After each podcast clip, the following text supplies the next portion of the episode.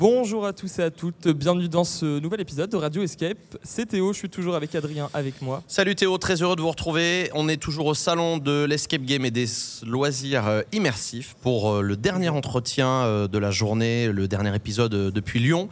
Et nous allons parler de l'entrepreneuriat, de se lancer dans le secteur, quelles sont les erreurs euh, à éviter et les retours d'expérience aussi. On a deux invités, on est très heureux de les avoir, Joris Offray et Aurélie Sabatier.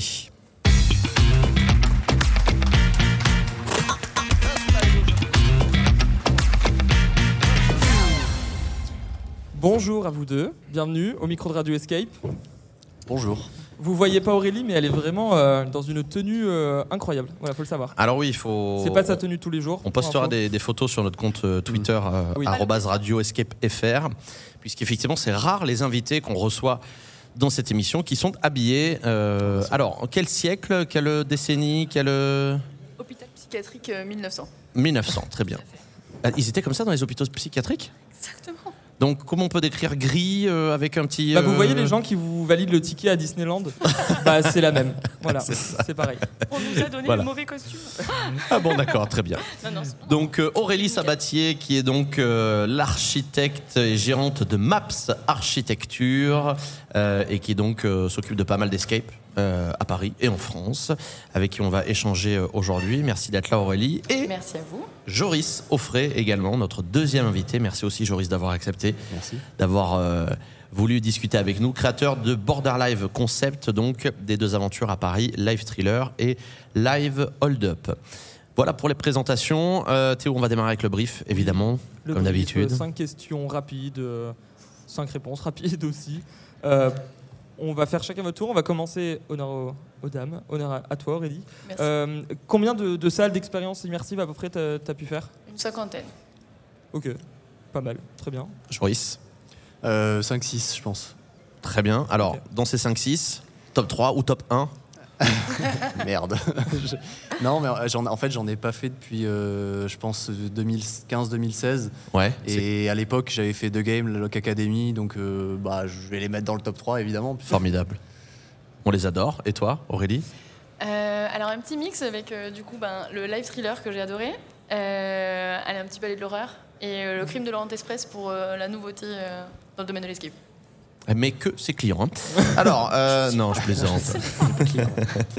Troisième, convertir. troisième euh, question. Euh, oui, qu'est-ce qui vous plaît vous le plus euh, dans, dans un escape ou une expérience immersive? C'est quoi le truc qui vous fait kiffer? Quand il est aux normes. Très bonne réponse. Et si je dois répondre sérieusement, c'est quand il y a un fil logique, quand on a une Ouais. narration et qu'on est captivé dès le premier moment où on passe la porte et euh, que du coup tout s'enchaîne avec une fluidité totale. Il va falloir qu'on se fasse au, au fait qu'elle va parler sérieusement dans cette tenue pendant Oui, oui, une mais heure. euh, on va y arriver, mais voilà.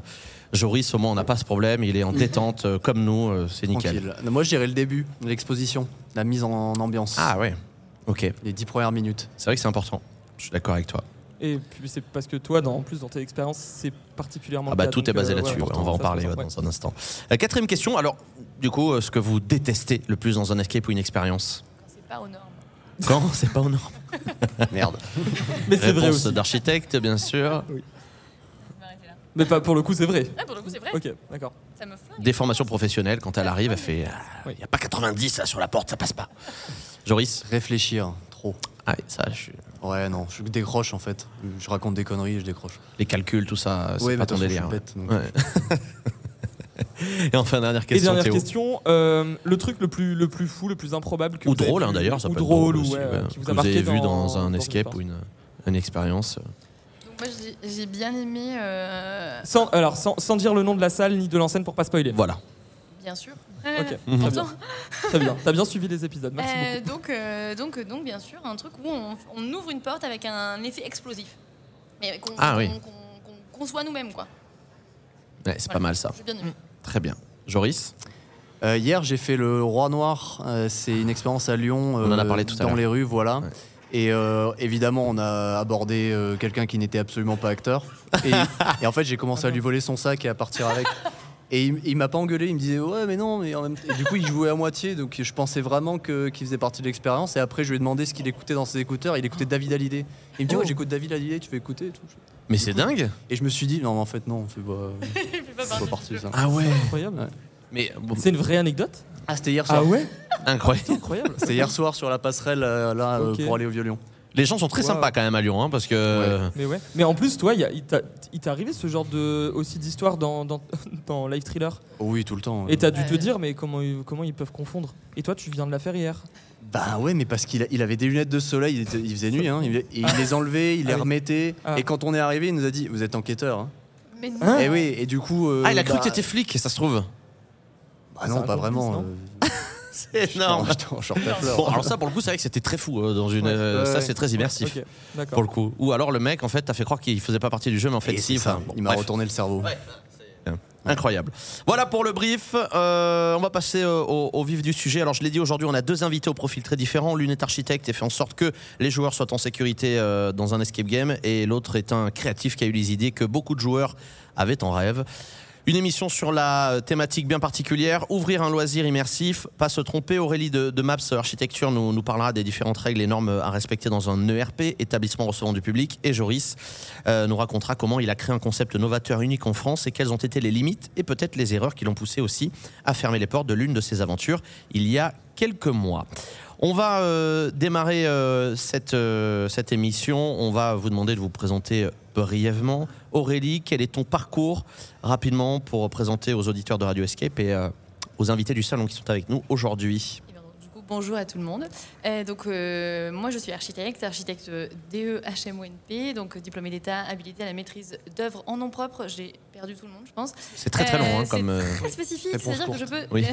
signer des permis de construire, tout ça pour ça.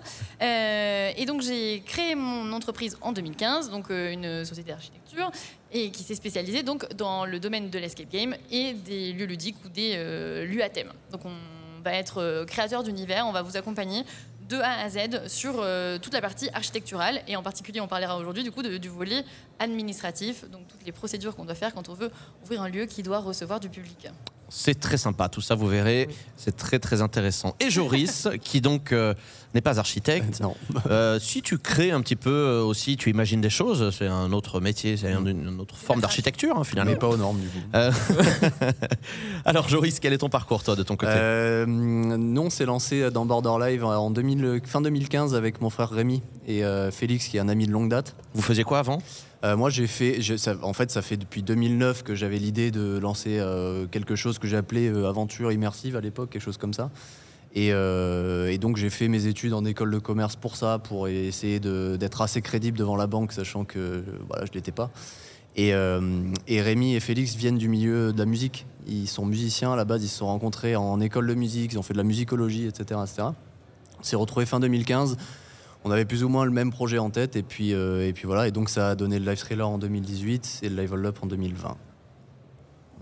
C'est marrant toujours de savoir d'où viennent euh, ceux qui créent des nouvelles Ouais. aventures, des escapes. euh, savoir. Souvent, on fait radicalement pas la même chose. hein. On fait un truc qui a rien à voir avant, Ah et ouais. après, on, on bascule là-dedans, quoi. Théo, Adrien? Oui. Bah, je sais pas. C'est- Non, alors je vais poser la première question. C'est Ah oui, ok, tu m'as attendu sur ça. Non, mais ça voilà, allons-y. Donc, effectivement, on va. euh, J'aimerais qu'on commence euh, par, euh, par discuter un petit peu de, de, de- de ce milieu-là, de, de l'immersif. À la fois, Joris, comment toi tu as découvert le milieu et comment toi, Aurélie, tu es arrivé à travailler dans, dans ce milieu de, l'immersif? Parce que quand on est jeune créateur, on n'a pas idée de se dire il faut prendre un architecte pour, euh, pour nous aider euh, à, à- à construire euh, une salle d'escape game. Donc, oui. Ouais, ouais, et surtout comment tu t'es spécialisé dans le domaine, parce que Ouais. je pense que, si je me trompe pas, aujourd'hui, tu es quand même assez spécialisé dans le loisir immersif. Et je- à, mon, à ma connaissance, tu es l'une des seules qui a fait autant de, de choses dans ce secteur. Je me trompe, non? Je, je sais pas. Je ne pense pas. euh, Ouais. Je suis très modeste, donc je Comment c'est arrivé euh. Comment en fait tu t'es retrouvé sur ton premier chantier d'escape game euh, Est-ce que tu te rappelles euh, vraiment je le pense que ça s'appelle la chance. Mais des fois, la chance fait des trucs incroyables dans la Ah. vie. Et euh, je me suis retrouvée du coup à monter ma boîte. Commencer par un projet hyper sympa, mais euh, voilà, ça restait dans la lignée de, de- de- Ouais. de choses sympas. Et puis un peu, il y a eu l'étincelle. Et j'ai commencé à travailler avec la Glock Academy. Mais vraiment par chance, puisque Donc c'est le premier escape, la Loc Academy, avec qui tu as travaillé. Tout à fait. Et euh, c'était euh, de d'amis d'amis. Mm. Euh, on s'est cro- enfin nos chemins se sont croisés et, euh, et en fait c'est quand même commencé avec la Loc Academy. C'est plutôt pas mal. C'est pas mal, Euh, en termes de sérieux, je pense qu'ils ont compris tout de suite du coup qu'il fallait prendre un architecte. Et je pense que aussi c'était pas du tout leur domaine de compétence, même s'ils étaient absolument euh, complémentaires. euh, donc euh, Laurent et Romain. Mm. Euh, mais il manquait du coup ce- cette carte euh, dans leurs mains. Et, euh, et du coup j'ai commencé comme ça. Et euh, c'est vrai que du coup la Lock Academy quand même a fait des choses assez exceptionnelles dans le domaine de l'escape, euh, ce qui a permis d'avoir une super référence Mm. et bah, du coup d'a- d'avoir des contacts via ce 5 je crois que c'était le cinquième à l'époque escape du coup sur la place à Paris ce qui fait que ça a donné une, voilà, une super une super carte de visite et ça a continué comme ça via via Laurent Donc depuis 2015. 15 Formidable. Et il depuis. n'y a pas énormément pense de concurrence ou de Oui. gens aussi Ouais. spécialisés qu'on en- Après, c'est du réseau, euh, ça reste du réseau. Exactement. Et puis euh, voilà, Et quand ça s'est bien passé. euh, c'est bien ouais. Exactement. Euh, Joris, toi, le, le milieu de l'immersif, tu avais fait des escapes avant de vouloir créer Live Thriller Ou euh, comment tu as découvert ça en fait? non, non, non, non, parce qu'à l'époque où je commençais à conceptualiser le truc, c'était 2009-2010, donc il n'y en avait pas en France. Alors il y en avait un peu au Japon, je crois, peut- peut-être en Hongrie, je sais, Ouais. je sais pas. Oui, c'était loin encore. C'était très loin. Euh, après, quand je suis revenu, quand je suis venu à Paris, que j'ai fini grosso modo mon master, moi j'ai travaillé chez Intent. Euh, Ah, d'accord. Il venait, il venait d'ouvrir. hein. En Game Master euh, Ouais, en Game Master. J'étais, euh, j'étais neuf mois après l'ouverture. Ok. Donc vraiment, j'ai vu le, le tout, tout, Ah tout début où tout était plein, quoi qu'il fasse. Tout était plein, même le mardi à 8h du matin Ah ouais. de n'importe quelle Il semaine. y avait un vrai engouement. Ouais, complètement. Donc j'ai vraiment vu le tout début. J'y suis resté longtemps finalement, parce que c'est toute la durée de développement du thriller. J'y suis resté deux ans et demi. Et, euh, et donc voilà, donc j'ai vu les premiers, euh, c'était Intense, c'était euh, Mystery Escape, Prisoners, etc., etc. Et après, euh, comme je voulais pas trop me polluer l'esprit, j'en ai pas fait beaucoup. En fait, j'en ai les seuls escapes que j'ai fait, c'est avec eux, c'est en, Ah oui. pour faire des team building. Et, et après, je voulais faire des choses vraiment où c'était nous. Enfin voilà, on voulait, on voulait faire notre truc. On voulait pas copier ou même ressembler à autre chose. Donc on s'est dit, on n'en fait pas et, et on se lance. Ouais, parce que enfin, ça n'existait pas en France encore ce que tu, ce que tu proposais euh, à l'époque. Là, ce genre d'expérience. euh, euh, Bah, Est-ce que peut-être c'était très tu peux- novateur tu quand peux, même. euh, nous, nous expliquer rapidement le, le le- le concept en fait de- du live thriller? Oui, nous on le, on l'a tout de suite défini comme une enquête criminelle grandeur nature. Hmm. Donc euh, pour l'expliquer de la manière la plus simple possible, moi c'était transposer euh, ceux qui sont fans de jeux vidéo Heavy Rain en vrai ou euh, Seven en vrai euh, Hmm. pour les pour les films. Donc c'était assez simple finalement le, le concept. Et, et voilà, avec toute la trame, le déroulé, les plusieurs lieux. Donc voilà, ça se déroule à la fois en intérieur, en extérieur. Dans la ville, la ville est vraiment finalement le- un des personnages, puisqu'on est volé dedans. Et, et voilà, sur un format qui est deux heures et quart, donc qui est un format de film. Et, et voilà, ouais. T'as pensé à Paris euh, tout de suite parce que t'es d'ici et que c'était une évidence pour toi de Non, non, non, à non, Paris non, moi, je- nous on a grandi dans le sud, euh, à côté d'Avignon, mais euh, on, bête et méchant, on s'est dit Paris, plus gros bassin de population, c'est là Mm. qu'on prend le moins de risques, simplement. Donc ouais, ça a été tout de suite euh, le choix. oui, oui, oui, euh, on s'est pas trop posé de questions. Le choix euh, direct. Euh, on commence par quoi quand on monte une expérience euh, comme celle-ci? Par l'écriture, par rechercher un local? Parce que pour ceux qui n'ont pas fait Live Thriller, ça se passe vraiment dans la ville. Ouais. On est aussi euh, à l'extérieur et c'est ce qui fait, je pense que toi, tu as kiffé Aurélie aussi et que nous, on a kiffé, c'est que c'est une vraie expérience à part entière C'est parce que on se balade de- d'endroit en là- endroit. Comment? Tu- Il n'y a que euh, à Live Thriller où tu Ah peux oui. vivre Parce une que- expérience où tu sors complètement dans la rue et du coup même la rue de devient une espèce de Devient le décor, devient en fait, un c'est ça décor, qui est- ouais, c'est ça qui, qui est extraordinaire. assez particulier, ouais. Ouais, ouais, pour, pour ceux qui, euh, qui, qui nous écoutent, qui, qui ont déjà joué, ils vont, ils vont comprendre tout de suite. Et euh, comment, donc par quoi tu commences? L'écriture, la recherche Les- de ouais, local? non, l'écriture, l'écriture. hein, les- euh, on n'a pas recherché de locaux avant fin 2017, donc c'était euh, le, c'était écrit à 70%, puisque de toute façon il fallait se laisser les 30% de marge qui allaient s'adapter à quels locaux on allait trouver. Mm. Mais euh, non, non, le- les trois étapes, euh, ça- bon, je spoil un petit peu pour ceux qui l'ont pas fait, mais voilà, les trois étapes étaient écrites. euh, même les, les scripts que j'avais commencé à marquer en 2014-2013 me ressemblaient énormément à, ce que ça a donné à la fin. Et, et les locaux, après, bah voilà, les locaux, ça a été beaucoup de réussite. On a pris un local sans avoir les autres. Ah ouais. Ouais. Et on l'a signé en se disant non, mais on va trouver. Et on a Ah fini ouais. par trouver, mais Ouais. bon, de la réussite. Ah oui, d'accord. Ouais, ouais, ouais, ouais. On a Ah, été, on, on a été deux doigts, à deux doigts de se faire poursuivre en, en justice parce qu'on a, on s'était engagé sur un autre local qu'on n'a pas pris finalement parce qu'on en a trouvé un mieux, etc., etc. Donc, euh, plein Vous d'anecdotes. faisiez euh, au jour le jour. Ouais, mais c'était c'était à tourner en vélo dans le 18e arrondissement pour repérer Ah ouais. s'il y avait des locaux à l'abandon. Ah, c'est euh, dingue. Ouais. appeler, euh, quelle surface il fait, etc. etc. Donc c'est ouais, c'est c'est du concret, hein, mais avant ça, non, ça a été une grosse phase d'écriture. Pas mal les vidéos qui nous ont pris énormément de temps à tourner aussi. Euh, et ouais.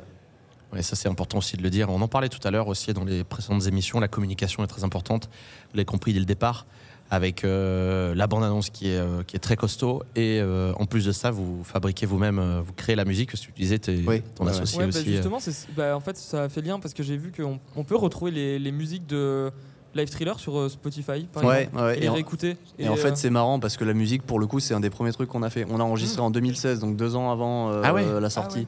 On allait à Budapest pour l'enregistrer parce que bon, bah, les, les studios sont très bons et sont moins chers qu'en France. Mm. Et euh, oui, on l'a enregistré avec orchestre. euh, et c'était un peu la, la- c'était le- le- la première chose concrète qu'on a eue devant les yeux. Donc forcément, on s'est dit ah ouais, là c'est c'est vrai quoi. Mais on avait la, la- la bande son, on n'avait pas les locaux. Voilà, donc on peut pas. on a un ordre différent. hein, je suis euh, pas sûr. je sais pas si c'est une bonne pratique ça. Mais... Je suis passionné de musique, donc je peux que te dire, Ouais, ok, ouais. euh, je comprends, il n'y a pas de problème. Euh, vous avez tout euh, créé tout seul. Comment ça s'est passé au départ quand vous avez commencé Euh, Comment vous avez financé aussi le, le projet Euh, Explique-nous un petit Ouais, peu ouais, plus. ouais. Euh, oui, le, le thriller, on l'a vraiment fait à trois. Ouais, à Ouais. trois. euh, dans les locaux, on était à trois. euh, Que ce soit en décor, en, Ouais, ouais, ouais, en, tout. truc, enfin, en électronique et tout. euh, ouais, décor électronique, euh, les fourgons pour aller chercher les éléments de décor. Euh, ouais, oui, à trois. On a eu, euh, on a été aidé euh, ponctuellement à la toute fin et puis en- au milieu par nos parents, par voilà des, des proches. Mais non, non, on l'a vraiment fait à trois. Après, pour l'UP, c'était autre chose. On a, pour le coup, on a agrandi l'équipe et on était 7, à, 7 à 8 personnes en permanence pendant un an sur le chantier. Donc, c'était déjà, c'était une plus grosse équipe. C'était ambitieux déjà à l'époque aussi de se dire on va lancer un truc qui est complètement nouveau. Et, et, euh, vous avez pris des, des risques financiers dès le départ euh, sur le projet ou vous avez pu autofinancer euh, tout le, tout le truc il était. Comme on s'est pas payé, et au final, l'ardoise n'était pas très élevée. Ouais. le, le trailer nous a pas coûté très cher. Alors, euh, oui, à l'échelle de, de quelqu'un, euh, bah, quelques- plusieurs dizaines de milliers d'euros, c'est- pas mal, mais pour un projet de cette T'as taille. pas fait un prêt à la banque Si, Ça, un petit prêt, 50 000 euros. D'accord. 50 000 euros qu'on a remboursé en 5 mois. Donc, euh, non, non. Le succès a été immédiat Ouais, immédiat. En fait, c'est euh, c'est- la- l'anecdote est marrante, c'est que j'avais, on avait fait le trailer, on l'avait, on l'avait tourné, et euh, j'ai eu euh, un coupon de euh, 50 euros pour euh, chez Facebook pour euh, diffuser Ah, euh, ouais. une vidéo, quelque chose, pub. voilà, pour Ouais. essayer. Ils m'ont alpagué avec ça. Donc en fait, j'ai j'ai mis le trailer, mais voilà, avec une cible très large. Et on a été contacté suite à ça par Merci Alfred, qui est une newsletter euh, pour les Parisiens de bons plans hebdomadaires, avec son rédacteur en chef qui est très sympa, qui, nous a, qui a vu ça et qui nous a dit bah, ça a l'air vachement bien, euh, où vous en êtes, etc. Bon, il se trouvait qu'on n'avait pas du tout fini les travaux, donc on l'a fait venir. Et on était avec la lampe torche, et on lui a dit bah là il va se passer ça, et puis là il va se passer ça, etc. etc. Et puis il y a cru. Il y a cru. Je sais pas pourquoi, mais il y a cru, et du coup il nous a fait une newsletter euh, trois semaines avant l'ouverture qui a cartonné. Ah Et après ça, ça a lancé le truc. Et après c'était euh, facile. Ah ouais, franchement, c'est euh, un bon. euh, alors je sais pas si c'est euh, de la chance, mais C'est un euh, peu de chance. ouais. c'est un peu de chance Un peu de chance. aussi, je Ouais. pense, euh, pour lancer un projet, euh, ça, ça aide, ça aide énormément. Donc ce n'est pas un escape game, c'est marrant parce que vous faites une com là-dessus, Ouais. marre des escape games, allez faire live thriller. C'est ça. Donc euh, revenons euh, un peu sur les escape games deux secondes quand même. Euh, je vais me retourner vers Aurélie. Quel est euh, toi ton rôle, le rôle d'une architecte Ouais. dans un escape game précisément? Alors, Je je, dis escape game précisément, oui. Ouais. Euh, alors, précisément, euh, on va intervenir, je pense, tout en amont, euh, pour une question qui est hyper fondamentale, qui est déjà le choix du local. Euh, donc vous aurez fait quelques petites choses avant nous, Euh, probablement déjà définir le thème sur lequel vous voulez travailler, Euh, peut-être rédiger une part du scénario, c'est pas mal parce qu'avoir un déroulé, ça nous permet aussi d'identifier le meilleur local possible. Euh, et après, il y a toute une série euh, de points qui sont à éliminer, enfin qui sont à regarder justement pour éliminer euh, des locaux qui ne sont pas adaptés, euh, pour qu'on puisse vraiment identifier voilà, le local qui pourra répondre d'un côté au scénario et de l'autre à toutes nos contraintes dont on va parler juste après. Euh, et c'est vraiment fondamental en fait de passer par cette étape-là, euh, de bien identifier euh, un local adapté parce que euh, il y a des gros enjeux financiers. On le, Mm, on mm, le sait, mm, et surtout à Paris. Ouais. Et, euh, et après, c'est quelque chose sur lequel vous allez signer et vous engager sur une très longue période de temps. Donc euh, il y a des gros enjeux euh, à ce niveau-là. Euh, donc ça c'est la toute toute première phase et des fois elle peut prendre assez longtemps. Donc on peut rester en, on peut rester très longtemps côte à côte. Je sais pas si ça te rappelle quelque chose. Oui, oui, oui, effectivement. Euh, Et donc ça veut dire que euh, on, on- on veut monter une expérience ou un escape, euh, on a des locaux à visiter, on peut t'appeler, tu fais les visites avec avec nous et euh, tu, euh, tu dis alors ça c'est bien, ça c'est pas bien. des charges voilà. en main, c'est quand même pas mal de savoir un peu euh, le. Oui, bien sûr. L'univers est vraiment le type de pièces et de sous-pièces qu'on imagine pour savoir comment. ben même juste, c'est banal, mais combien de salles il va y avoir, combien de sous-salles il va y avoir, est-ce qu'il va y avoir un accueil, est-ce que en fait l'accueil permet de se dispatcher d'une salle à l'autre, enfin sur quelle typologie d'escape on est, est-ce qu'on est voilà sur des choses standards, pas standards, une seule pièce. euh, Mm. Toutes ces questions-là dont on a besoin, enfin qu'on a besoin de se poser comme question euh, pour pouvoir euh, bah, savoir si l'espace est adapté et si on va pouvoir euh, bien l'aménager. Donc vraiment toute première étape. Et après, une fois que ben, le local est identifié, c'est là qu'on déroule un processus, on va dire plus standard d'accompagnement architectural, parce qu'on va rentrer du coup dans l'aménagement pur et dur du local avec toutes les contraintes du scénario. Et le point intéressant, c'est que du coup, on a d'un côté donc, le respect de toutes nos de sécurité incendie et d'accessibilité aux handicapés, mais aussi on a fortement en tête les contraintes qu'on a dans le scénario et qu'on essaie d'intégrer euh, du mieux que possible pour que justement ça ne vienne pas gâcher les effets qu'on veut créer euh, dans le déroulé de, de l'expérience. Mm. Euh, donc ça, on le fait par étapes. Et il y a une étape qui est fondamentale dans, ce, dans cet accompagnement, c'est justement la partie administrative où tu voulais que je développe peut-être sur euh, les deux parties. euh, Le dossier, euh, Le dossier ERP, ERP, euh, notamment. le fameux. Donc ERP, on l'a dit tout à l'heure avec brio d'ailleurs, établissement recevant du public, bravo Adrien. Donc vraiment tout, tout, tout lieu qui reçoit du public doit être ERP. On est dans un ERP ici, donc on a des BAES, le petit bonhomme qui Ah ça y est, on l'a perdu. voilà, pardon. J'ai On vérifié, parle de ils- BAES. Ils, sont là, ils sont là, donc euh, tout va bien, on est sûr. Enfin, C'est le premier truc qu'elle a regardé quand elle est Oui. arrivée ici. euh, c'était pas dans le bon sens, mais c'est pas grave, j'ai fait le deuil depuis hier. Euh, c'est pas grave. Donc du coup, tout va bien. euh, on est dans un lieu sûr. Voilà. Soyez zen. Euh, mais donc, euh, cette, cette procédure qui est quand même beaucoup moins drôle que ce que je suis en train de le dire, euh, c'est un long dossier Oui. dans lequel on est censé donc rapporter exactement tout ce qui va se passer en termes d'expérience dans une, dans une salle de jeu et dans, une expéri- dans l'expérience de jeu. Donc on répond à ces deux volets, c'est ce que je tout à l'heure, la partie sécurité incendie, donc c'est euh, comment on se comporte s'il se passe quelque chose de grave à l'intérieur des locaux, Euh, mais ça peut être du feu, mais comme euh, plein d'autres choses, et euh, comment on accueille un public handicapé, et handicapé ne veut pas dire forcément que fauteuil roulant, ça veut dire tout type de handicap. Et euh, on n'a pas le droit de ne pas pouvoir répondre à cette question de comment on accueille, enfin, on ne peut pas ne pas accueillir un public en handicap.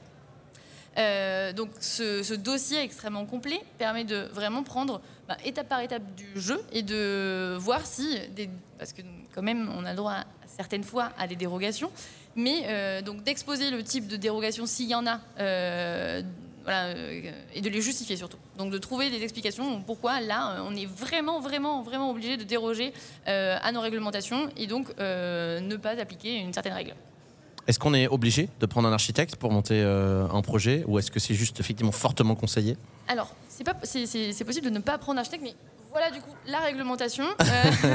Euh, non, non, en fait, euh, il y, a, y a beaucoup de, de dossiers qui, enfin, toute la partie vraiment écrite et graphique de ce dossier est très, très complexe. Je pense que voilà, il y a pas mal de points extrêmement précis qui, auxquels il faut, il faut répondre et qu'il faut euh, solutionner. Enfin, parce que du coup, euh, Mm. une contrainte peut aussi être une force parce que ça nous permet de trouver des solutions derrière qui peuvent même être euh, un élément fort du jeu, pourquoi pas.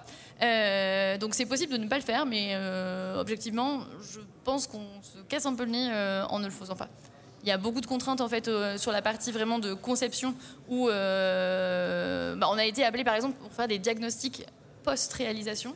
C'est le truc, je pense, qui me fait le plus mal au ventre de toutes, de toutes mes missions d'architecte parce qu'on rentre dans des lieux qui sont des fois. Donc des escapes qui sont déjà montés, Ouais, ouais, ouais. mais qui du coup sont pas Et forcément. vraiment, enfin, on sort, on a mal au ventre. Enfin, on se dit, ben, en fait, si tu veux être en règle, voilà, en règle, ben voilà, voilà, voilà, voilà ce que tu devrais faire. Et en fait, ça veut dire la plupart du temps, euh, ben, démolir les décors. Et on sait que le décor, ça reste quand même un poste assez important dans le budget des travaux. Et, euh, ben, et quand on a un coup. Je parlais de 90 cm, mais si on a un couloir vraiment euh, qui fait euh, 63, ce qui nous est déjà arrivé de constater, ou des issues de secours qui font 53 cm, ben je, je sais, enfin, Ouais, je me dis, il valait mieux prendre un archi avant. Ça coûtait Ouais. moins cher que de devoir euh, se Mais- mettre aux normes a, post- a posteriori. Donc là, ça, ça, ça veut dire qu'on peut quand même ouvrir un établissement euh, sans, euh, parce qu'il n'y a pas de contrôle de sécurité dans des petits Alors, établissements. Tout, Tout tout dépend, dépend, tout dépend, Tout du dépend du coup euh, de, dans quelle De catégorie voilà, et et dans de les- où on se situe. Dans Euh, les catégories de RP, dans le, Exactement. pour un escape game qui a 5 personnes simultanément ou 6 dans une salle, effectivement, tu n'es pas obligé de voire même euh, que Tu n'es pas obligé. d'avoir un contrôle de sécurité. Tu n'es pas obligé d'avoir un contrôle de sécurité, tu es obligé de déposer ce dossier. Tu es obligé en fait de faire euh, parvenir donc à la préfecture ou à l'entité, enfin euh, préfecture parce qu'à Paris c'est comme ça, mais euh, sinon au service de l'urbanisme, au service de l'instruction des URP, euh, ce fameux dossier pour qu'ils puissent t'enregistrer euh, de la bonne façon d'ailleurs, puisque c'est assez marrant, mais dans toute la France on n'est pas très coordonné sur le type de RP euh, auquel correspond donc euh, la catégorie Escape Game, parce que Ouais. ça n'existait pas il y a euh, 50 ans. Euh, donc euh, chaque, euh, chaque zone a envie de l'appeler avec un autre type. Mais les types ont des calculs différents. Enfin bref, là je vais rentrer dans les technicismes pas très sympa. Mais on peut calculer des, effectifs complètement différents, qu'on soit en type X, euh, qu'on soit en type L. Et donc des fois ça a des implications extrêmement euh, graves, entre guillemets, sur euh, des dimensionnements euh, d'ouverture, euh, des sens d'ouverture de porte. Euh, et ça peut être, ça peut être euh, compliqué. Quoi. C'est fou comment je pense que les gens ne se rendent pas compte du coup Ouais. comment tout est conditionné dans un, dans un, dans un établissement comme ça où, où- où on se dit mais oui une ouverture de porte en fait il y a un sens il faut y a qu'elle s'ouvre dans un sens Mais du coup, le risque de ne pas prendre d'archi, c'est le risque de se faire quand même contrôler un jour. Parce qu'il y a des- Exactement. il y a des contrôles Et- qui arrivent. Justement, je voulais juste euh, repréciser juste un, un- un truc, c'est que euh, quand on est en cinquième catégorie, donc il y a encore euh, compliqué chez les ERP, mais on est en cinquième catégorie, c'est la plus petite, et après on peut monter jusqu'à première catégorie. Mais selon où on se situe, en fait, par défaut, on est déjà en fait pas dans la cinquième catégorie. Imaginons, euh, comme ça au hasard, qu'on fasse un, un escape, euh, par exemple, dans un centre commercial. Eh bien, Hmm. on n'est pas en cinquième, cinquième catégorie, pardon. Et euh, donc, par défaut, en fait, on doit appliquer des normes beaucoup plus contraignantes, Hmm. euh, avec euh, d'autres intervenants qui rentrent en jeu, comme euh, un bureau de contrôle, etc. Donc là, on est obligé, en fait, d'être accompagné parce que le processus est extrêmement complexe. Il y a d'autres choses comme ça. Par exemple, si on est dans un IGH, c'est un immeuble de grande hauteur, ça peut arriver de trouver un local super cool qui est dans un IGH.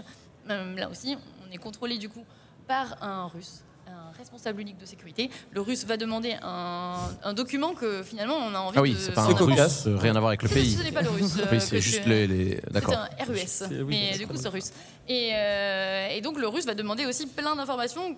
On est plus à même à fournir que, enfin, je pense, un, un genre d'escape. Que Je pense qu'il y aura, enfin, et ça se constate en fait euh, quand tu montes ta boîte. Forcément, tu as envie d'être un peu touche à tout, Euh, mais je pense qu'il y a des moments où en fait il faut pouvoir se délester de poids Mm. euh, et de et s'entourer de bonnes personnes parce que sinon vous n'allez pas pouvoir faire le meilleur boulot que vous voulez. Pour, d'ailleurs, enfin, être les, les plus compétents dans votre domaine, c'est-à-dire monter votre boîte, quoi. Ouais. Donc euh, voilà. Donc euh, on n'est pas tout le temps, euh, en effet, euh, dans les conditions euh, les meilleures, c'est-à-dire être en cinquième catégorie. On peut passer en, de quatrième à, à première. Euh, et on peut aussi se faire contrôler en cinquième. C'est-à-dire si on n'a même pas déposé de dossier, probablement pas tout n'est en règle. Euh, et c'est les moments où ça fait mal. Il y a, il y a un truc euh, particulier, euh, parce que là on parle de, de, de locaux, euh, de locaux en fait, mais il y a un truc particulier euh, chez Joris, chez toi, chez Live Thriller, c'est que les gens moment se retrouvent dans la rue. Comment tu ça comment ça se passe? Parce que c'est une vraie question de se dire mais en fait à, à un moment euh, tu les gens sortent en fait de ton local euh, vont se balader on sans rien dire mais euh, voilà à un moment effectivement tu te balades dans Paris euh, librement euh, t'as jamais eu de, de soucis justement par rapport à ça euh, avec les, les joueurs qui sont un peu en liberté? Souci, euh, non. euh, souci de, oui, ils ont pris le bus. Ah oui c'est c'est problématique ils sont partis loin Souci de, oui, ils sont rentrés dans le métro. Bon, euh, mais non, il n'y avait jamais eu de. euh, Il y a eu des contrôles de police de- des, euh, Ah des oui. acteurs, forcément, Ouais. euh, parce qu'ils sont pas tout propres sur eux. Euh, Il y a de temps en temps euh, deux, trois personnes qui peuvent les embêter, comme c'est le cas à Paris souvent. ouais. Euh, non, rien de, rien de grave, rien de grave. Après, il y en a qui, se- il y a des clients qui se sentent pousser des ailes quand ils sont dans la rue, et donc ils vont aborder un peu n'importe qui. euh, et ils se pensent en intervention, ah oui de manière tout Ah, à fait merde. discrète avec des talkie-walkie et, euh, et Ah des oui, téléphones. Mais euh, j'ai une question par rapport à ça. Vous avez quand même un, un œil sur les gens oui, quand- oui, bien sûr, bien sûr. Oui, Parce que oui, je me suis toujours demandé en faisant l'expérience, est-ce qu'il y a quelqu'un là qui, genre, ils ont installé des caméras dans la rue, c'est pas possible, mais comment tu peux t'assurer en partenariat gens, avec la mairie. Ouais. c'est ça. Non, non, non, oui, on les suit, hein. On les suit. Ouais. On les suit. Non, non, ils peuvent pas faire n'importe quoi. Ok. Ils peuvent pas faire n'importe quoi. Alors après le, le, le, le succès de, de Live Thriller, évidemment, il y a eu euh, Live Hold Up où tu t'es dit euh, je veux encore euh, aller euh, plus loin sur Live Hold Up. Est-ce qu'il y en a qui ont eu la chance de faire Live Hold Up ici ou pas? Ouais, au fond, ok, super. Trois personnes, c'est dommage parce que c'était super. On a eu la chance de le faire, on était beaucoup, hein. Un petit peu avant le- Ouais. la- l'annonce de la fermeture du monde. Voilà, donc c'est une expérience que tu as laissé combien de temps euh, Alors c'est rocambolesque puisqu'on a ouvert euh, en septembre 2020, trois semaines avant cou- le, de- le couvre-feu Ouais. et quatre semaines avant le deuxième confinement. Donc, euh, Ouais. alors, et, et techniquement on s'est arrêté le 30, le 10, dans le 18 juin euh, là de cette année, donc 2023. Donc deux ans et demi, si on- ans. Après, si on enlève les périodes où c'était fermé pour cause de Covid, on arrive à quoi Deux ans, oui, quelque chose comme ça. Et deux ans pour une aventure comme celle-là, c'est Ah, un peu court. Ouais, c'est peu. C'est un peu court quand on voit aussi euh, Live Thriller à côté euh, qui est là aussi depuis longtemps euh, et qui, euh, qui est encore là aujourd'hui. Que- quelles ont été les, les raisons de, de cet arrêt rapide de, de Live Hold Up?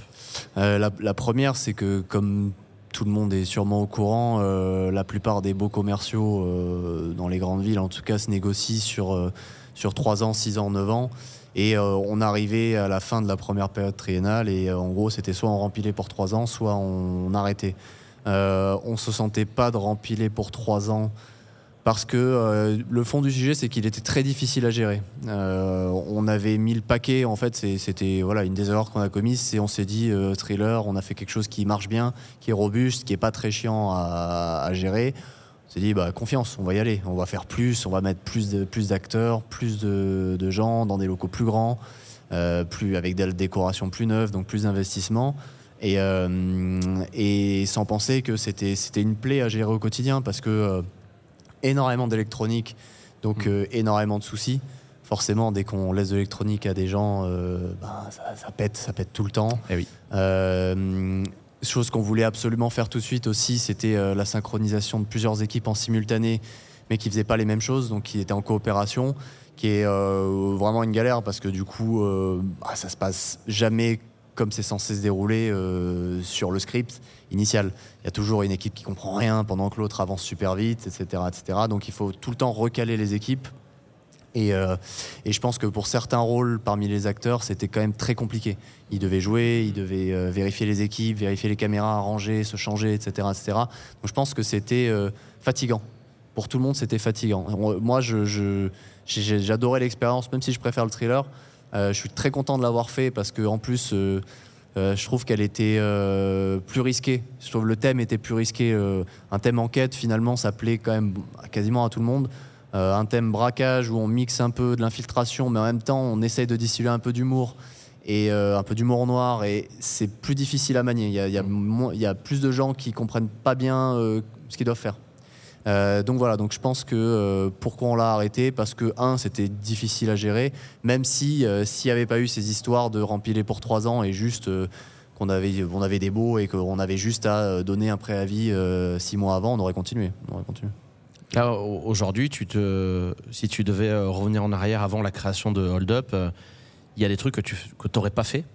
Euh, prendre moins la confiance, je pense, et se dire euh, on va se calmer quand même. On va se calmer, à prendre des locaux encore plus chers, Ah encore plus grands, à mettre trois fois plus de budget. Truc tout bête aussi, c'est à tenter des choses, par exemple, à tenter des groupes de 6 à 12 personnes privatisées. Bah, c'est pas facile parce qu'en fait, euh, la majorité des gens euh, ont plus de mal à trouver euh, 10 potes qui sont prêts à mettre 55 ou 60 euros qu'en trouver 3, forcément. Euh, et, comme 6 à 12 personnes, ça reste des groupes relativement faibles, on n'a pas souhaité mixer les groupes. Je pense qu'à ça, des expériences immersives qui, accueillent 50-60 personnes en simultané, ça pose pas de problème parce que les, gens, les groupes sont dilués parmi les autres. À, à 12 personnes, on a vite fait se faire gâcher l'expérience par euh, Jean-Michel euh, bourré euh, qui fait n'importe quoi. Enfin, je pense. Ouais, et puis tu parlais aussi du prix de l'expérience parce que Mm. tes expériences ont un prix qui est quand même euh, plus élevé que celle d'un escape game. Est-ce que tu penses que c'est ça entre aussi dans le fait que c'est peut-être difficile d'expliquer euh, pour- pourquoi tu payes exactement quand c'est pas vraiment de l'escape game, tu vois? Je pense que c'est. euh, on arrive à faire payer les gens euh, quand ils, ont, ils se disent vraiment Ah ouais, non, mais ça, je veux le faire, et puis les avis sont super, on va y aller. Mais c'est vrai que sur des groupes importants, euh, sur 10 personnes, il n'y en a jamais 10 qui ont vu le truc et qui ont envie de se dire euh, on y va. Il y en a toujours 2-3 qui est leader et puis les autres qui suivent. Et c'est vrai que c'est plus difficile, je pense, de leur faire payer euh, 60 euros. Ouais. C'est sûr. Dans, le, dans le, la fermeture de, de Live Hold Up, euh, est-ce qu'il y a aussi un lien avec euh, le lieu, l'endroit euh, Des choses que tu n'avais pas anticipées aussi Euh, les problèmes de voisinage Ouais, par exemple. Ouais, les problèmes de voisinage. C'était exactement ouais. là-dessus que je voulais. Ouais, ouais, ouais, non, pénible, pénible. Euh, rien de grave parce que euh, objectivement, on faisait peu de bruit. Hmm. Euh, on- les- la police est passée. bah, suite à des appels disant que c'était l'horreur, donc ils s'attendaient à une boîte de nuit. Et en fait, quand ils sont rentrés, ils ont fait oh, oui, non, d'accord. C'est- avant tout l'immeuble qui est mal isolé. Ah Alors, oui, effectivement, en théorie, on aurait probablement dû faire euh, de l'isolation bien plus poussée. Mais, euh, mais pas, pas de budget, parce que quand on a cramé beaucoup, beaucoup d'argent et qu'on sent venir que le Covid repointe son nez, Mm, mm. et qu'on n'a on a plus 30 000 euros de budget à les mettre dans de l'isolation. Mm. Donc euh, donc il y a eu ça, et on leur a expliqué. On a expliqué aux bailleurs, on a expliqué aux voisins. Parce qu'il y avait les voisins qui se plaignaient quand même. Oui, surtout une se plaignait, ouais, surtout une. Mais au point où je, je suis allé chez elle, j'ai écouté ce qui se passait pendant des sessions, mais c'était pas faramineux, loin de là. C'est des, bruits d'immeubles. C'est des bruits d'immeubles, ça, ça allait pas chercher bien loin, mais quand c'est tous les soirs, et surtout qu'elle a décidé de se dire ça me pourrit la vie, Ouais, ouais, bah oui, c'est terminé. tous là. les soirs, tous les soirs, tous les- et tous les jours, elle appelait le bailleur. C'était un bailleur public, c'était la ville de Paris. Ah oui. C'est tous les jours, elle appelait le bailleur. Au point que nous, quand on les avait en télé, au téléphone, on disait on est désolé, on est, on est désolé, mais on, on peut pas, on n'a pas l'argent en fait pour aller mettre 30 000 euros d'isolation. C'est pas possible. Impossible. En fait, ouais, il, aurait fallu faire quoi? Rajouter vraiment une couche pour. euh, Je pense qu'il aurait rajouté. Alors il y à avait déjà un faux plafond pour, hein, euh, mais euh, il aurait fallu isoler bien mieux. Alors ça passait probablement par des canalisations, ça, ça devait passer par des, par des aérations. On n'a jamais trop su d'où ça venait parce que par exemple, et c'est ça, effectivement, à faire appel à des professionnels, c'est important parce que, exemple, la musique, on l'entend pas du tout. Pourtant la musique, euh, mais parce qu'elle est sur des fréquences que, euh, qui passent Ah pas ouais, à travers oui, les bien murs. sûr, bien Par sûr. contre, les éclats de voix, oui. Alors ça, euh, oui, quand quelqu'un gueule, on l'entend.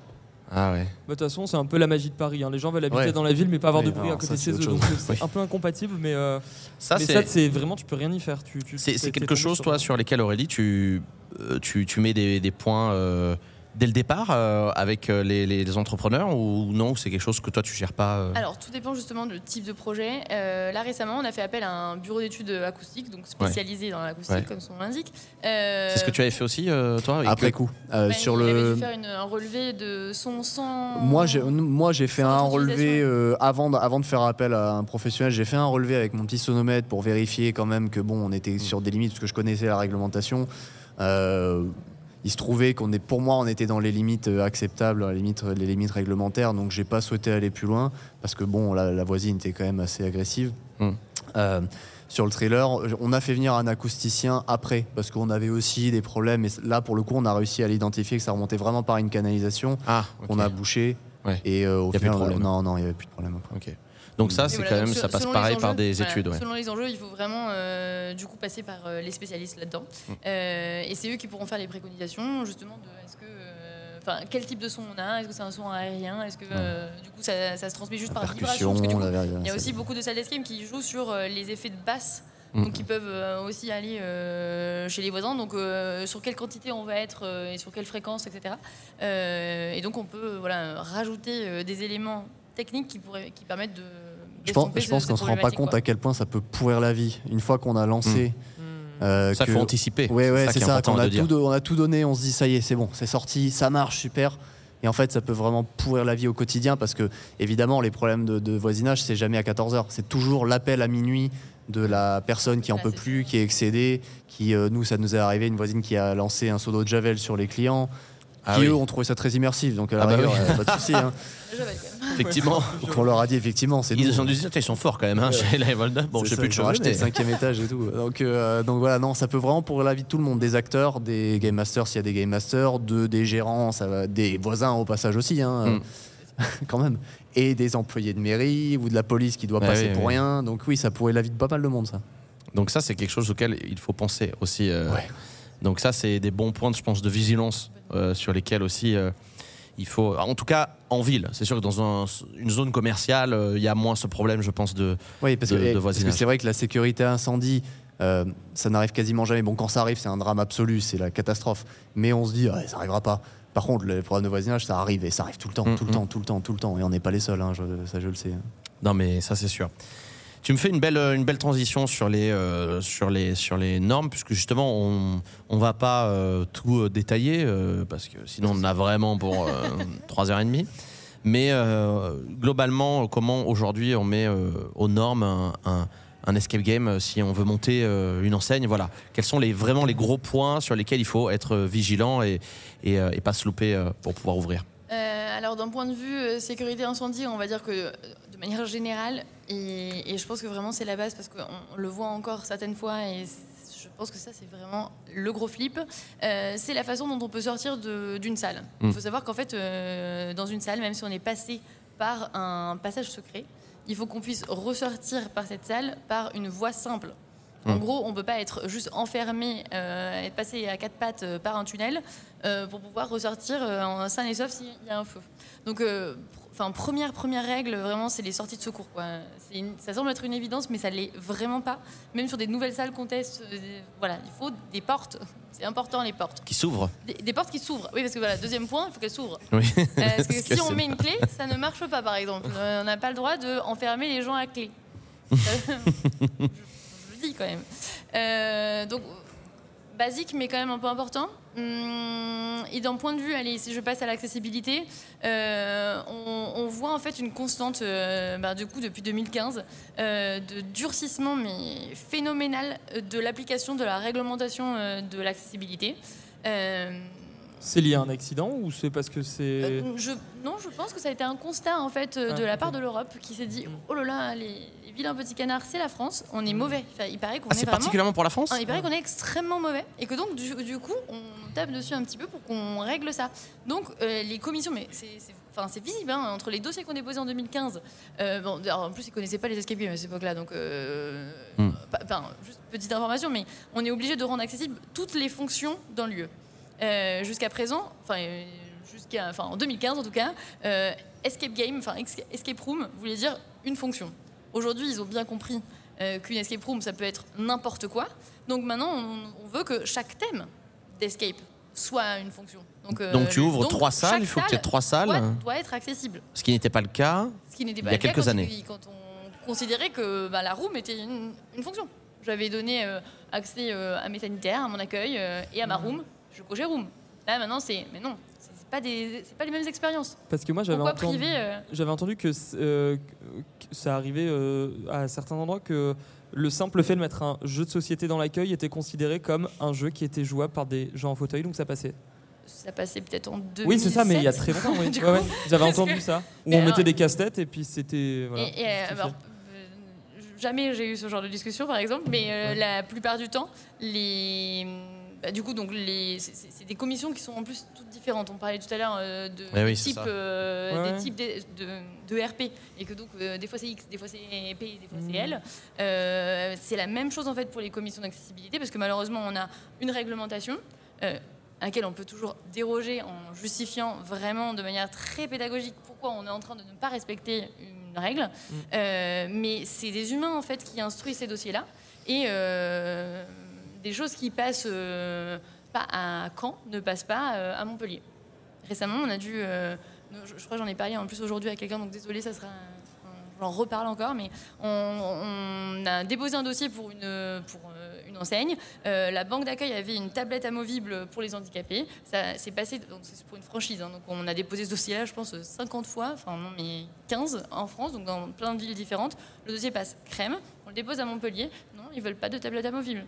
C'est pas marqué dans la réglementation qu'on n'a pas le droit, mais ils nous ont Ah refusé ouais. le Et, dossier et quel recours t'as euh, de ne pas faire de tablette amovible. Non, mais si tu leur dis euh, oui, Mais là-bas ils ont dit oui, là-bas ils ont dit oui, là-bas ils ont dit oui, ils s'en Et foutent. elles s'en foutent. Ah. Et ils m'ont même dit, mais t'inquiète pas, hein, même à Picard, on a refusé euh, de la, la tablette amovible. Ouais, c'est pas euh, au bon vouloir en fait. C'est au bon vouloir. Et alors, il faut savoir que quand même ces commissions-là, il y a des personnes handicapées qui ont, enfin, qui ont le droit de vote. Et donc c'est euh, selon qui t'a autour de la table et qui a été Ah, frustré, mais c'est pas dans un terme péjoratif hein, que je veux le dire, mais si quelqu'un s'est retrouvé dans une position un jour d'aller euh, faire quelque chose et ne peut pas le faire, bah, c'est sûr que ça reste beaucoup plus ancré en toi que. euh, voilà. Donc, bah, le projet de dossier qui t'arrive avec le truc que t'as pas pu faire, hein, c'est un veto et c'est un veto. Ouais. Et ça, Ah c'est euh, quelque chose qui est hyper aléatoire. Donc, donc c'est au test. Enfin, mais on sait déjà, par contre, que de manière générale, il y a des grosses tendances en France où on resserre énormément les boulons. On a de plus en plus de demandes de pièces complémentaires dans ces dossiers qui sont déjà extrêmement complets. Euh, donc il y a une vraie grosse tendance à serrer très, très, très fort les boulons. Donc du coup, il faut surtout mettre euh, aujourd'hui une plus grande flexibilité. Quoi. Quand on crée un escape, il faut être conscient qu'il y a certains trucs qu'on pouvait faire avant qu'on pourra Certaines contraintes, difficilement euh, ouais, faire, ouais, euh, faire. ou, ou- plus Ou, du tout. ou- ou- ou- qu'on- enfin, ou en allouant un budget euh, au budget travaux euh, plus conséquent parce que Mm. euh, ben, des locaux par exemple euh, sur euh, trois niveaux avec euh, trois rooms différentes aujourd'hui ça ne se, ça pourrait plus se faire comme ça on nous demanderait ouais. forcément d'avoir un, un- élévateur un ascenseur euh, dans le, Ah dans le local alors qu'avant ça passait euh, parce que Mm. considéré comme la, main- la même fonction sur trois étages Ouais, c'est vrai que ça engendre tout de suite des frais euh, qui sont supplémentaires. Nous, et, on- et caché parce que c'est pas des Oui, c'est pas de l'argent que tu que, qui fait un, ton effet waouh de la fin quoi donc Ouais, euh, ne, serait-ce que- qu'un sous-sol, euh, on est obligé, nous, d'avoir un ascenseur pour pouvoir aussi euh. Exactement. faire descendre les, les personnes à mobilité réduite Exactement. dans le- la salle du bar. Ouais. Donc, euh, c'est vrai qu'il faut, il faut penser euh, à tout ça euh, avant de se lancer, d'où la visite importante du local avec le scénario en tête en se disant ok en fait là on a besoin de ça on va faire une salle je me rappelle avoir visité des locaux avec toi où tu nous avais dit ah non mais en fait là il y a un sous-sol il y en a un deuxième c'est pas possible Exactement, ça aussi, c'est C'est- une règle basique. euh, Et pourtant, c'était un truc de ouf pour nous. On s'est dit, il y a deux Ouais. sous-sols, c'est incroyable parce que. Enfin, on va pouvoir faire des trucs trop cool, mais tu nous avais Et- dit justement, non, bah en fait, non, c'est mort. pour l'accessibilité à Ouais. enfin l'accessibilité même euh, tout court Ouais, ouais. à un public, euh, le deuxième Ouais. sous-sol ne peut pas ex- exploiter. Il y a Il des. peut il être y a exploité des- par, euh, par, par du stockage. euh, mais donc à Montpellier peut-être la- que oui non, ça non. ça par contre c'est non. Mais c'est ça qui est très. Partout. parce qu'il y, a des- il y a des éléments qui peuvent être super cool en tant que créateur. Où Eh on oui. se dit, si ça c'est le, le truc du local qui va faire que ça va être incroyable, bah en fait, non, Ouais. quoi. C'est. Alors je, je, je, vais juste euh, mettre un peu d'eau dans mon vin. Pareil, c'est- non, sauf au cas d'une dérogation. Par exemple à Paris, comme ça arrive quand même Mm. de temps à autre que ça, que ça, que ça se présente, des locaux sur euh, deux, deux niveaux, ben, ils ont demandé une liste comme ça. Donc, c'est vrai qu'on est en radio, donc on comprend pas, mais une liste très longue du coup, oui Euh, avec plein, plein, plein, plein, plein de points euh, qui, permet, qui, qui permettraient du coup d'ouvrir en euh, deuxième sous-sol. Des choses qui, bien sûr, ah oui chaque ligne a un coût prohibitif. Ouais, sinon, c'est- pas drôle. Mais donc, c'est possible, mais avec des conditions extrêmes en fait. Mm. Donc, c'est pour ça qu'on on ne conseille pas. Enfin, il y a quand même pas mal de choses sur Paris qui permettent aussi de se dire bon, ben, peut-être que je dose si c'est pas euh, indispensable d'avoir celui-là, quoi. Voilà, c'est c'est- tout ça, ça fait partie des choses qu'on qu'on peut pas savoir euh, quand on monte euh, un établissement et que, en tout cas, nous c'est pour ça qu'on vous a appelé aussi direct quand on a voulu monter Deep Inside, c'est parce que en fait, t'as pas les connaissances, t'as pas les connaissances et tu peux pas, euh, tu peux pas se dire non mais c'est bon, on va Ouais. faire ça comme ça parce que en fait, euh, bah, on s'en fout, ça passera et tout. Donc euh, il y, a- il y a tellement de choses euh, à savoir quand tu, quand euh, vous parlez avec l'architecte, qu'elle vous fait la liste des trucs et tout. On s'est dit non mais elle, est- elle, elle déconne là, c'est pas, un autre- pas normal. point, je trouve, qui est ultra important dans ta mission, euh, mais je pense que tu allais en parler, c'est euh, le budget des travaux euh, que clairement n'importe qui sous-estime euh, quand tu un Ouais. truc, tu dis je vais mettre tout l'argent À part dans quand tu fais tout toi-même, comme, euh, ouais, comme oui, Joris, oui, qui oui, t'as pas fait appel à des prestataires? Non, jamais, non. Voilà. Donc Ah, bon, euh, bah, quand voilà. t'as les compétences pour le faire, nous, on était nuls. Toi, euh, voilà. Autant toi t'aimes pas On réfléchir, nous, euh, c'est il y a des trucs qu'on sait pas faire du tout. Euh, mais donc quand tu dois appeler des prestataires, euh, en fait. Aurélie, a fait- tu fais une donc ce qu'on appelle un DCE, c'est ça? Non, c'est pas le. DCE, hein? Un DPGF. Qu'est-ce qu'on Oh, les toutes acronymes ces lettres C'est là, super. elle est mise derrière, les unes derrière les autres.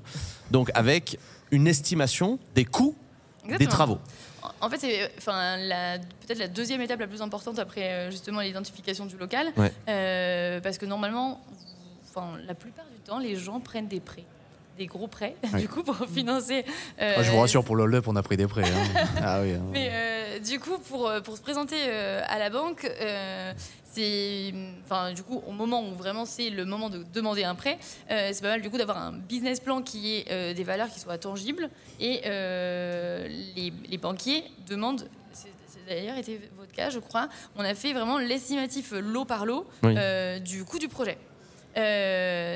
Donc ce document-là, il est fondamental pour vous, pour vous assurer que du coup l'opération d'un- certain côté est, finançable, rentable, euh, et pas partir dans des hallucinations euh, de chiffres que vous, ne maîtrisez pas, parce que c'est normal en fait de pas tout maîtriser dans la vie, Euh, et donc de prendre des mauvaises hypothèses et donc partir entre guillemets perdant parce que mal jauger le montant des travaux au, au temps zéro, ça veut dire se retrouver dans des positions extrêmement délicates au T final quoi. Euh, parce que ben soit on doit rogner euh, sur des décors ce qu'on n'a jamais envie de faire soit on doit rogner sur du mécanisme qu'on n'a jamais envie de faire soit on doit mettre euh, la main à la pâte ce qu'on a des fois pas du tout envie de faire. Donc en gros partons bien. Estimons toutes les choses de la bonne façon au début qu'on ait quelque chose qui soit fluide en fait sur, sur toute la période de conception et de réalisation. Est-ce que tu fais. Nous, je sais qu'on fonctionne tout le temps de la, même manière, de se dire on, fait notre budget, on fait notre planning, on prend la, la- la pire hypothèse, on la multiplie par deux, et en général, on tombe pas mal. Euh, Ah ouais. Ouais, vraiment. Cinq Non, non, mais c'est, mais vraiment, parce qu'on se dit. Tu euh, vois de- très large, quoi. Ça. mais et même en voyant très large, on se dit ça va, c'est à peu près comme ça que ça va se passer. Alors ça se en tout cas, c'est une règle empirique qui est peut-être totalement bête, mais je préfère multiplier par deux de toute façon et me Mm. dire si ça passe en x2, au pire on a une bonne surprise. Mm. Je préfère avoir une bonne surprise à la fin qu'une mauvaise. À fois deux, je pense. Toi. On fait- euh, enfin, mais non. Du Non. coup, il vaut même pas qu'on fasse x2 parce que sinon, là, je pense qu'on vous ferait peur et pas Oui. viderait la salle. Mais, euh, mais, euh, mais du coup, on prend quand même des hypothèses pour que ce soit euh, réel. En fait, euh, T'essaies de te coller à la réalité du marché. Exactement, en fait, c'est le fameux DPGF est un tableau extrêmement long de plein de cases où on, en fait on va déjà quantifier sur une base d'un projet sommaire certes, mais on sait grosso modo donc votre scénario donc la, quantité de salles fait que déjà le, le budget est adapté en fonction de cette information là. Mais donc le type de cloison, le- les demandes en termes de mécanismes, donc euh, ce qu'on Mm. va pouvoir chiffrer au niveau euh, électricité si- et selon la typologie, typologie du local, pardon, on saura aussi regarder euh, sur le poste de la CVC, donc la climatisation, ventilation, chauffage, s'il va falloir pré- prévoir quelque chose. Euh, donc il y a plein, plein, plein de choses qui sont à croiser euh, pour arriver à un, à un chiffre qui, certes, si on veut être safe, du coup, on se met Non, un, non, petit, mais, un petit pourcentage aléa. Ouais. Euh, Ce qui est toujours mieux d'ailleurs, surtout vu le, vu le climat actuel de. Et oui, les, les- les- les- et entre le Voilà. devis et, le, et, et Et le- les- la, prestation finale. Les matériaux augmentent comme, ouais. Euh, comme des dingues. Et, et puis les gens aussi, puisque finalement, il y a une inflation, donc c'est super. Euh, donc voilà, il y a un chiffre qui sera. C'est très positif cette émission. hein, euh, vraiment, on est. euh, C'est super l'escape Voilà. Et prenez anarchie. Euh, non mais euh, ouais, grosso modo c'est ça. Donc un gros chiffre qui rend tangible en fait le, le montage de l'opération et qui rassure entre guillemets les banques parce que euh, avoir une approche euh, ben, du coup déjà assez structurée en termes de euh, permet de voilà, les rassurer sur. Euh, T'as euh, l'impression que les banques ils comprennent quelque chose maintenant écoute, Parce qu'il y, a euh, cin- il y a 5 ans, ils y comprenaient à rien. Honnêtement, Mais je pense que ça, ça Ouais. s'améliore. De mieux en mieux. Et, Ouais. euh, Ouais. et, et on, on- enfin, des, des fois, on nous demande même, du coup, à cette étape-là, Ouais. un descriptif travaux qui accompagne l'estimatif. euh, donc, euh, alors certains sont peut-être. euh, non, non, non, mais ils mais, ont, euh, ils ont augmenté de le- niveau, c'est bien. Dans le meilleur. non, parce ouais. qu'à l'époque c'était mouillée. Et, euh, Oh oui, d'accord. Ouais, mais on connaissait pas. Et Ouais, en vrai, voilà, je pense mais, que ça change complètement Ouais, le. Mais comme quoi, tout se resserre. hein. Et Aurélie, j'ai une question. Je pense que pas mal de personnes se, se la posent cette question. Euh, ça coûte cher d'avoir un architecte ou pas dans un escape? Pas du tout. C'est une dépense tout à fait justifiée. Et donc. euh, Oui, non, là tu réponds Non. pas à ma question, Alors. tu la contournes. Ça Là, marche pas? On veut parler à celle qui sort des études, pas celle qui a monté sa boîte. Donc, Euh, c'est très difficile de répondre euh, parce que ça dépend de pas mal de choses. En vrai, on a créé, du coup, on a essayé de simplifier ce processus de chiffrage des honoraires euh, de l'archi euh, avec une, petite fiche, un petit process où, euh, grosso modo, donc ça dépend de la taille du local, du type de, d'expérience qu'on veut faire, du type de local. J'ai dit déjà, du coup, de la surface du local, c'était le, le Oui. premier point, pardon. Donc là, c'était le, le type de local. Est-ce que, euh, du coup, il est absolument complexe ou est-ce que c'est un, un grand, euh, un grand local sans, sans, sans poteau porteur, sans mur porteur, euh, une facilité extrême Euh, Donc en fait, on a un, un tarif au mètre carré auquel on applique un taux de complexité et euh, c'est assez, enfin, c'est assez enfantin de pouvoir Mm. Donc c'est calculer vraiment- euh, son, ouais, son taux. ça Ça, sera peut- au forfait. c'est très variable, du coup. et C'est variable parce que ça dépend du coup de Ouais. l'ambition entre guillemets et du coup du local trouvé, de la surface euh, à aménager. Mais Et tu vois, je te, je te prends un euh, exemple. J'ai un, euh, local à peu près de 200 mètres carrés avec euh, deux salles, c'est tout. Tu, tu sais plus ou moins me dire, mais juste une échelle, hein, si on est plutôt dans les. euh, Ouais, une je- Je fourchette. sais pas, 1000 euros, plutôt dans les 10 000. euh, Dis-moi. Euh, Entre les deux. je- Ouais. je- J'ai passé la main à Astrid sur ce volet-là. Ah oui, bah est c'est dommage, elle est pas là. Qui est son associé, euh, donc Ouais. voilà, qui Qui est travaille habillée avec. comme euh, moi. voilà. Euh, Oui. On pourrait aller la voir. D'accord. je, je vais, je vais décliner la réponse. Je sais pas, je passe. Je prends mon joker. Ok. Non, mais je pense que c'est vraiment très variable par rapport à, à l'ampleur du, du projet. Mais, Exactement. euh, Mais euh, Il faut le compter dans le budget. Oui, Euh, quoi je sais que nous, Mais- on n'avait pas forcément prévu le budget et que ça a été quand même un coût assez euh, important. Euh, ça a été Non un négligeable. poste euh, non négligeable, mais Mm, mm, mm. euh, c'était une étape qu'on voulait pas cramer. Donc euh, forcément, c'est euh, il faut le, faut le prendre en compte. Mm. Et, euh, et Mais puis, c'est pas, euh, c'est pas le, c'est pas un budget qui va te manger l'intégralité. Non, non. de- de ce en fait, ça va faire gagner du temps pour la suite Ouais. Et- euh, et- jusqu'à l'ouverture. Exactement. et même en fait sur le chantier, euh, donc là on a un, un- une autre méthode de fonctionnement pour euh, donc le premier étant un forfait et qu'on peut calculer tous une fois qu'on a Ouais. envoyé notre fiche, euh, c'est extrêmement euh, enfantin. Mais sur la- l'autre partie c'est une euh, c'est un forfait du coup euh, hebdomadaire. Euh, mais en fait cette partie là, on sait que euh, alors certains négocient des franchises de loyer, c'est super cool. Certains ne l'ont pas et plus ton chantier est court et moins tu dois payer en plus ton loyer sur une phase où tu ne fais pas rentrer l'argent. Donc Mhm. le, le timing est quand même assez important. Et rester dans le flou sur un chantier, ça ne marche pas. Donc euh, en fait, le- la gestion du planning, la coordination en fait, des différentes entreprises est fondamentale en fait pour que tout se passe bien. Donc ça, c'est aussi notre job euh, dans la phase d'après. On a, on a fini la conception, on passe euh, au chantier et là aussi, en fait, il y a un vrai rôle euh, Mm. euh, qui permet d'accélérer ou en tout cas euh, essayer d'être euh, au cordeau euh, sur ce qui a été prévu euh, le plus au cordeau possible. Il y a, il y a, voilà, il y a, y a un certain nombre quand même de réflexions à avoir euh, à- avant de, de se lancer, euh, aussi bien personnel que, que, que professionnel. Euh, on parlait du, du voisinage avec Joris, avec Live Hold Up, qui a été un vrai, vrai, vrai problème. Alors, parce qu'on parle de, de Paris aussi.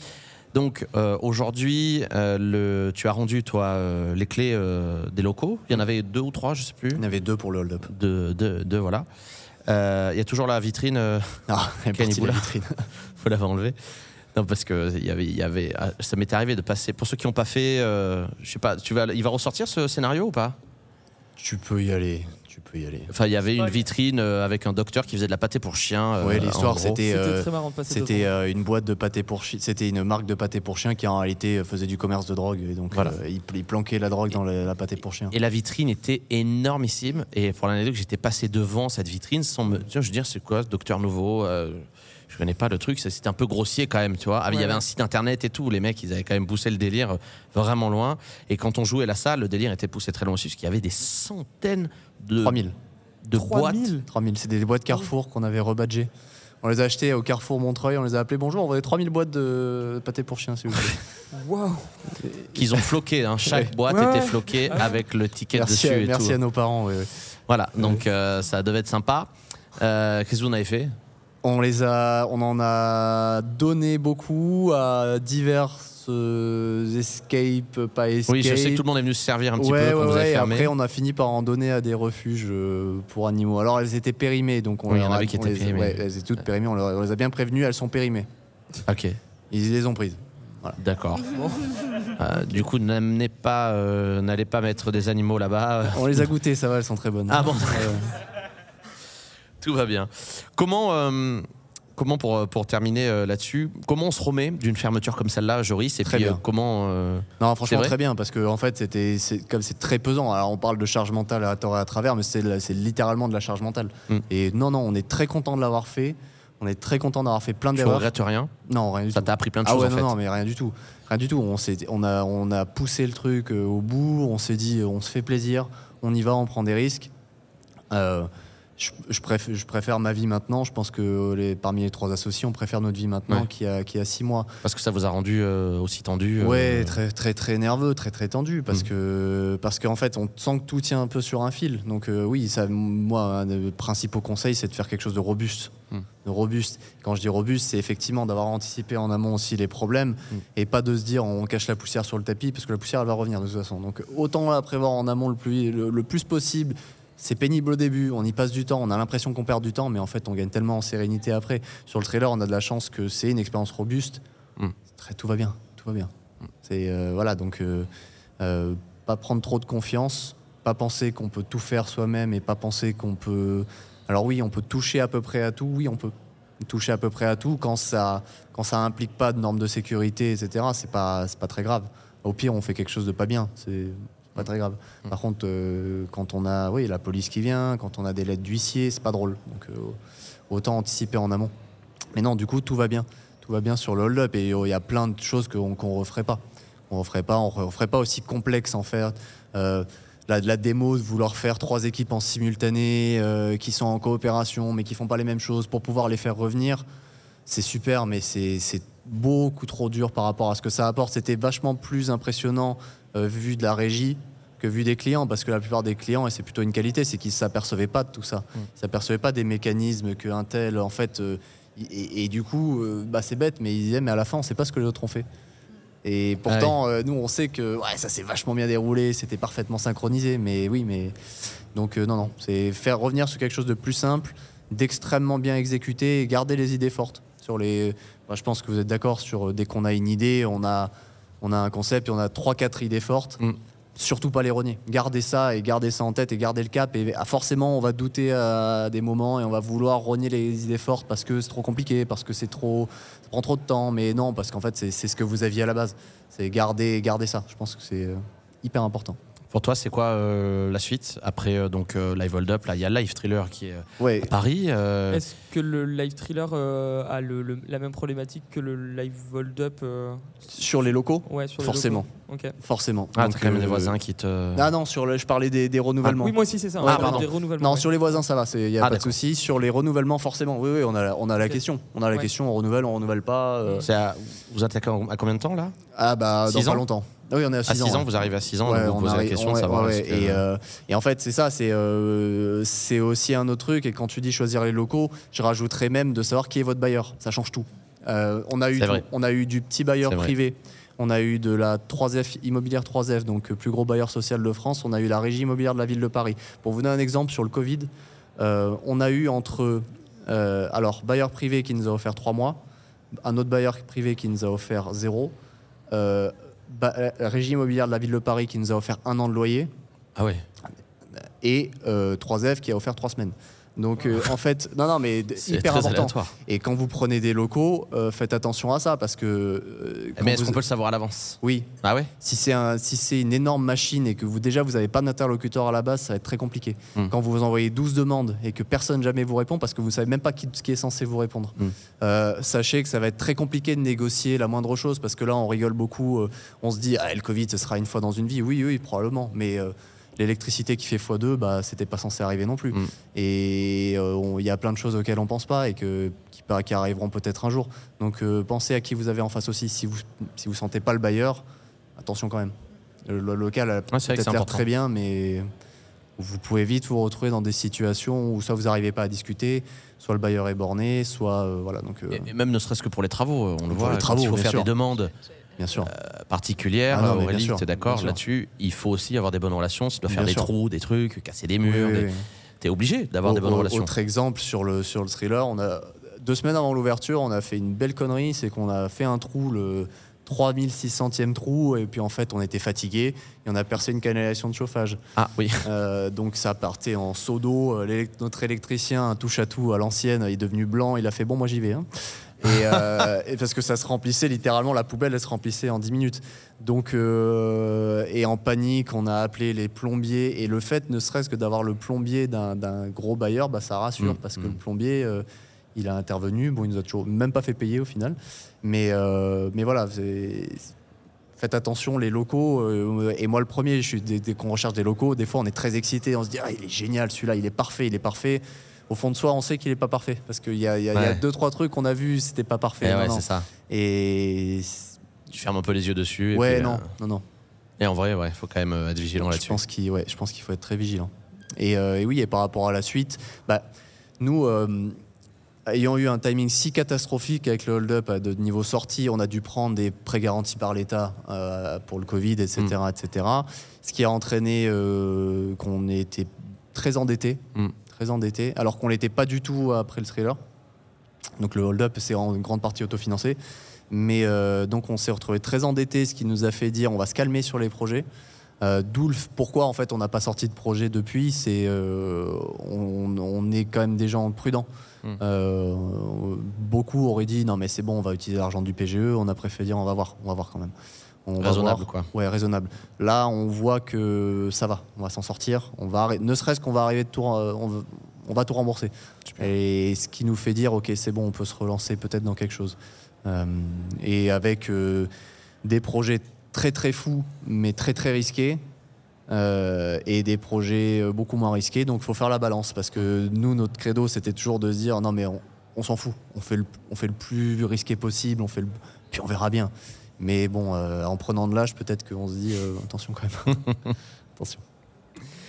C'est super intéressant d'avoir ce, ce retour d'expérience euh, aussi. Et euh, on veut vraiment te remercier pour ça, d'a- d'avoir voulu partager ça euh, avec, euh, avec nous aussi euh, aujourd'hui. Parce que Et un- d'ailleurs, si, euh, si ça peut intéresser, parce que moi j'ai vu aussi l'histoire que. Enfin, la Mm. description que tu avais faite sur LinkedIn, tu as fait un, un très long.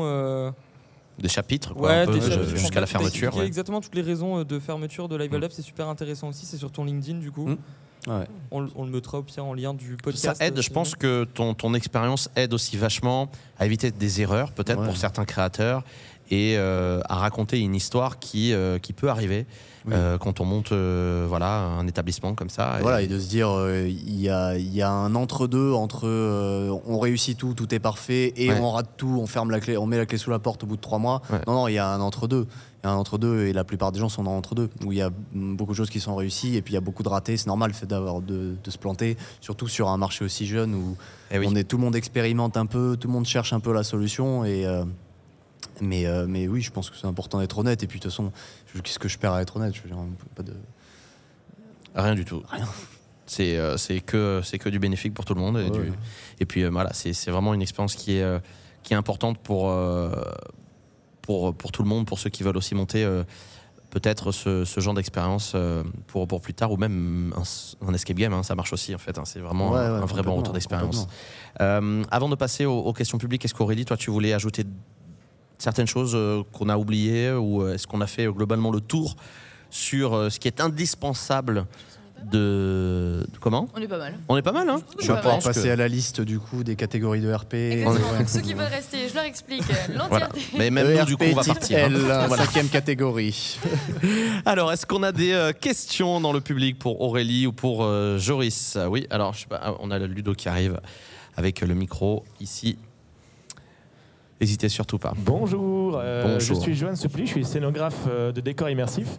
Et j'ai une petite question justement sur tout ce qui est dans la mise aux normes, dans la mesure où on cherche à créer des expériences qui jouent beaucoup sur la lumière, la mise en ambiance. Euh, ce genre de bloc de sortie secours là qui vient un peu niquer notre lumière euh, et nous embêter, nous embêter euh, Non, c'est très beau. C'est très beau. dans, dans une salle qu'on voudrait peut-être par exemple plonger dans le noir. Est-ce que dans la mesure où on est une entreprise peut-être qui joue sur l'artistique, la, la scène, on a les droits à quelques privilèges par rapport à ça? Alors, sur le BMS, ça a été des sujets, euh, bien sûr, qu'on a répété, répété, répété, puisque la question arrive à chaque fois quasiment. Donc, c'est des Euh, boîtiers, pour ceux qui nous écoutent, c'est les ouais. boîtiers verts de sécurité où il y a un petit bonhomme qui veut s'échapper. Voilà. Et donc, grosso modo, la législation sur les BMS n'oblige pas à avoir ce BMS sur euh, des, des- des salles avec peu de joueurs.